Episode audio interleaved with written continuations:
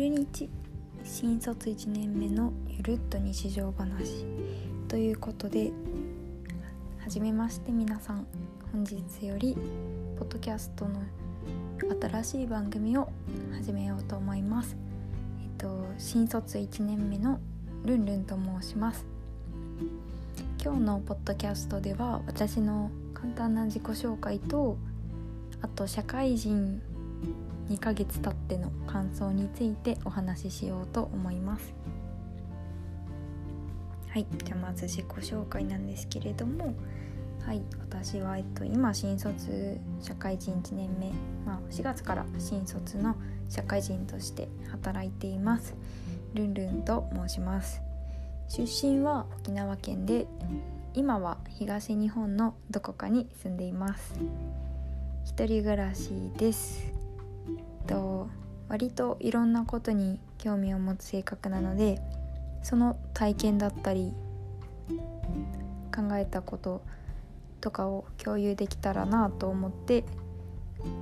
えっと番組を始めようと思いました。はいということで簡単なんですけどこんな感じで私の自己紹介は終わります。ゆるっと日常話っていうタイトルにもあるようにまあ日常のことをゆるゆるとお話ししていきたいと思っています。はいということでまず第1回目のお話は社会人生活2ヶ月経ってどないという感想ですね。はい2ヶ月4月から4月1日から社会人なのでまあ2ヶ月若干まだ2ヶ月じゃないんですけどほぼ2ヶ月ですね。経ってます。感想一言で言うとまああっという間だなと思っています。はい。意外と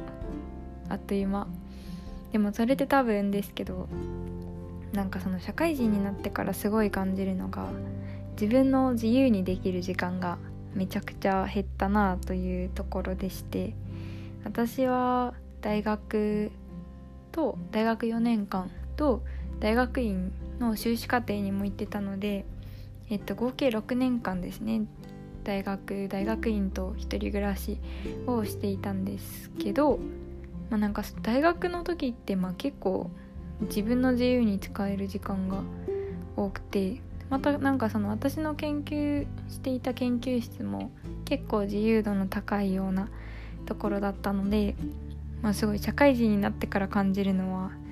わ時間が足りないっていうことですかね一番思うのは、まあ、だからこそすごい時の流れがあっという間で、まあ、ある意味充実しているとも言ってもいいのかもしれないのでまあいいこといいことなのかもしれないですね。でなんか自由な時間が減って思うのはもともとすごい学生の頃はゲームするのが好きで結構任天堂スイッチとかでゲームしてたんですけど社会人になってから本当に全然触らなくなっちゃってというかなんかもう触るモチベーションもないしもそれっておそらくなんか時間が減ったからこそ自分の中の優先順位的に意外とゲームが下だったっていうまあ新しい発見でもあったんですけどそんな感じでなかなかもともと趣味だったはずのゲームが最近はできていないということはありますね。はいでまた社会人、まあ、まず社会人たっての感想一つは時間が減った分時の流れが早いというのがまず一つです。でもう次2つ目がえっと孤独孤独というか寂しい孤独を感じています。というのもなんか社会人になると組織に所属することになるので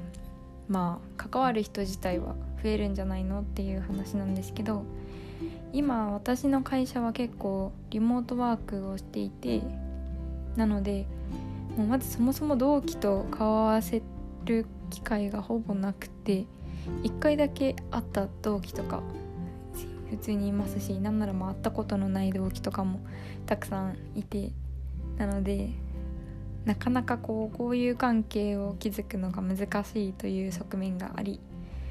いやー寂しいですねという思いがあります。なんかリモートはすごい私的には仕事のスタイルとしてはすごい合ってて好きなんですけどまあその交友関係築きづらいっていうところに関してはちょっとマイナスポイントだなと思っています。なのでもうちょっと一人暮らしということもありもうめちゃくちゃ寂しいしすごい孤独感じるのでなんかすごく親であったり彼氏にすごい電話をしてしまいます。はい。まあ早く一緒に住みたい。彼氏と一緒に住みたいなと思いながら日々過ごしています。そして3つ目としてはうんと、まあ、給料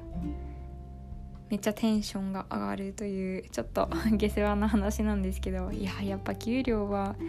めちゃくちゃ頑張れるモチベーションになるなと思います。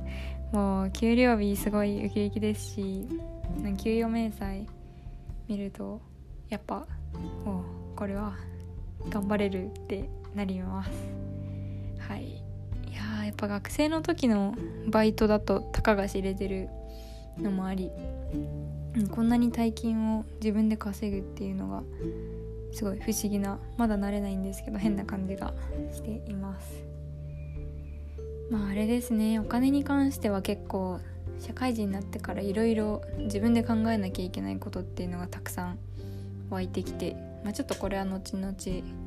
ポッドキャストでも話せたらいいなと思ってるんですけどそうですねまあ会社に縛られないというか自由になりたいという意味でもお金ってやっぱ持ってた方がいいなと思うのでまあ貯金なり投資なりをしつつ資産形成もちゃんとしようと思っている一方でやっぱりこんなにお金があるというかやっぱ学生の頃との金銭感覚とは少し違くてなんかその結構物欲が湧いてくるんですよね。なんかインスタとかを見たりしてると最近だとこの生活の質を上げるためのグッズだったりなんか収納グッズとかあとは、まあ、家電とかもそうなんですけどあとおしゃれな部屋にするためのインテリアとかなんかそういう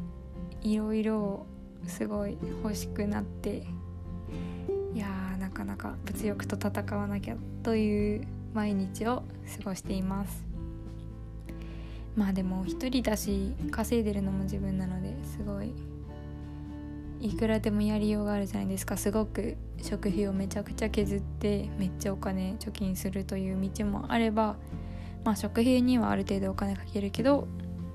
コスメとか洋服はちょっと安いもので済ませるとか、まあ、なんかおのおのの好みとか大事にしたいポイントって多分違うと思うのでうんまあ自分のストレスにならない程度にしっかりと貯金していけたらいいなと思っています。はい。給料日は素晴らしい。給料は素晴らしいという話ですね。で4つ目はまああれですね。上司との距離感というか上司がどれぐらい偉い人なのか分かんないっていうことがあってなんかまああんまり実際にお話しする機会自体は少ないんですけどなんかなので、まあ、だからこそという感じもあるんですけどその課長とか部長とかがどれぐらい偉いのかというかどれぐらいすごい仕事をしている人なのかっていうのがあんまり分かんなくてなんかどれぐらい敬う敬意を表するべき存在なのかっていうのがすごく難しいなぁと思っています。なんかそのメールを送るにしても「お疲れ様って送っていいのかなみたいな「お疲れ様ですから始まっていいのかなとかもうちょっとかしこまるべきなのかとかなんかそういう何て言うんですかね敬い具合の調整みたいなのがよく分かんないっていうのが今思っていることですね。なんか大学の時の研究室とかだと、まあ、教授だったり指導教員の先生が何してるかって結構分かってた分かってるというかどういう仕事、まあ、どういう授業をやってたりとか、まあ、どういう業務に時間を割いてるかっていうのは大体想像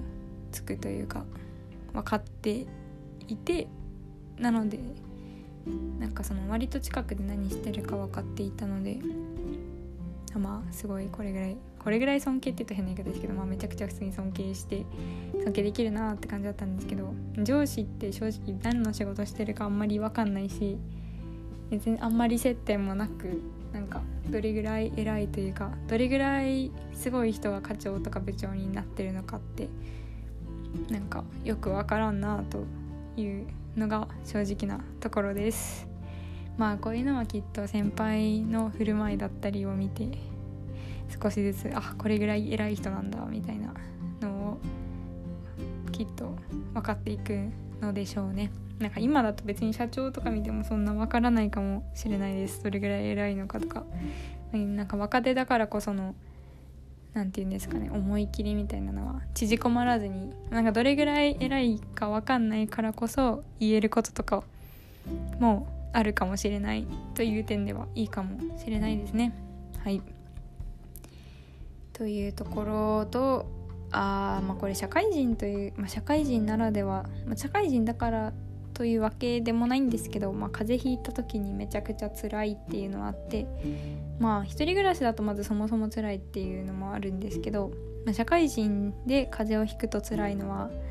わ迷惑かけちゃうって思ってしまうところですね。はい。まあでも新卒なんでそんな大きい仕事を任せられてるわけでもなく、まあ、きっと私がお休みしたところでそんなに大きな痛手を受けることはないんだろうと思いつつあ迷惑かけちゃうっていう焦りはやっぱりあるんだよなっていう感じですね。いや健康は本当に大事です。大事です。もう本当に大事。ねで私はもう実は早速風邪を1回ひいて有給使ってお休みをした。経験があります。いや健康大事ですね、まあ、おそらく私のが私の健康観点で悪いところはまあ運動は多分良くないですね。ちょっともともと風邪ひきやすいと思ってたので結構食事とかは気使って品数いくつか作ったり栄養バランスとかも考えて、まあ、ざっくり野菜食べる肉食べるとかそれぐらいなんですけど考えて食事は割とちゃんととってたつもりだったんですけど、まあ、風邪をひいたので運動あとあ睡眠も結構ちゃんととっていました。えっと毎日8時間以上は多分寝てるしなんかその睡眠不足だみたいな暮らしは送ってなかったので、はい、運動習慣とまあメンタルケアというかストレス解消が下手くそなのかなと思っています。運動習慣難しいですよねなかなか。あの時間がないからどうしようっていうのもあるしうん何で運動するのが一番自分に合ってるかがいまいちまだ分かっていないです。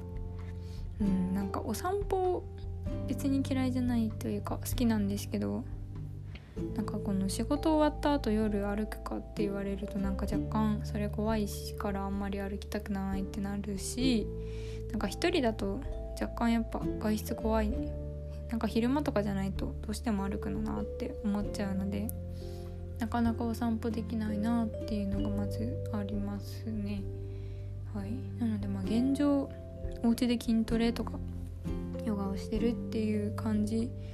になっててうんこれで足りてるのかっていうのは若干微妙だなと思いつついやでも運動しないとダメですよね、まあ、ちょっとこの筋トレをいかに続けるかに関しては割と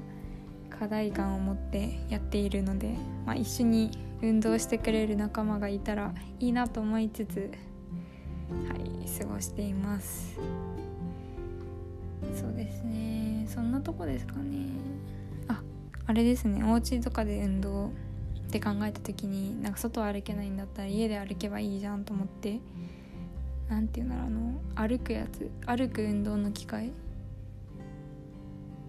あるじゃないですか。ジムとかでよく動く床みたいなやつ。あれちょっと欲しいなと思って見てみたら結構23万ぐらいで買えそうなやつもあったりして、まあ、若干ただ部屋が狭いんで場所取るからちょっと現状却下って感じなんですけどまあそういうのも使ってみてもいいのかなと思いながらですね運動習慣に関しては。でストレス解消方法はいや難しくてこれはずっと何がいいんだろうって思ってるんですけど割と、まあ、ストレス解消って自律神経を整えるみたいな感じでいいなって思ってるのがヨガでヨガって言ってもそんななんかヨガの先生がいてどうのこうのとかではなく YouTube とかで今ヨガの配信をしてくれてるインストラクターの方がいまして割と私はそれを見ながらはいヨガをしています。割とその何て言うんですかね体の凝りとかが気になる。朝起きてうわなんか今日バキバキだなってなってたりとかちょっと肩凝ったかもっていうような時でも気軽にできるヨガとかあったりあとはまあ安眠ヨガとか、まあ、結構その目的に合わせたヨガ5分とか10分ぐらいのやつとかも結構充実していたりして、うん、割とおすすめです。なんかもともとヨガってちょっと敷居高くてなんかなんて言うんですかね。すごい精神世界の話に関わるのに若干なんかうさんくさいというか若干怖いみたいなちょっと怪しい雰囲気スピリチュアルな怪しい雰囲気を少し私としては感じていて若干ビビってたんですけど、まあ、意外とやってみたらあこれめちゃくちゃ良いと思ってハマりました。でまあでもハマったといっても私始めたのも2020年の1月からなのでまあまだ1年とちょっとぐらいしかやってないんですけど体硬いんですけどそれでも全然伸ば自分のできる範囲で伸ばしただけでもすごい気持ちいいしあとリラックスできるリフレッシュできるっていうのもあってこれはみんなにおすすめしたい。ですねヨガは。ヨガめちゃくちゃいいですよっていうのはすごい思ってます。実際に私の彼氏にもあんまりヨガとか興味なかったような人なんですけどなんかまあ私がやってるのとか見てたり一緒にやったりとかしてみたら結構彼氏としてもヨガいいねってなったみたいで今では私よりもしかしたら彼の方がちゃんとヨガしてるんじゃないかって思うぐらいハマっていてまあ意外ととりあえずやってみたらどうですかっていうのは思ってます。まあ合う合わないはあるかもしれませんが、まあ、今だと YouTube とかで簡単にとりあえず一回やってみるかぐらいでお試しできるので是非皆様もやってみてくださいというのがはいおすすめのヨガの話ですね。社会人2ヶ月経っての感想はそんなとこですかね。はい。まあなんでポッドキャスト始めたかの理由の一個にうんなんか休みの日とかちょっと時間余ってたりうんまあ、あと寂しいっていうのもあって、まあ、誰かとこう話題を共有したいと思っていますのでまあ皆さんもよかったらリアクション等いただけると嬉しいです。よろしくお願いします。はい。ということで今日は私の自己紹介とあと社会人生活2ヶ月経ってみてどうでしたかという感想をお話ししましたではまた次回さようなら。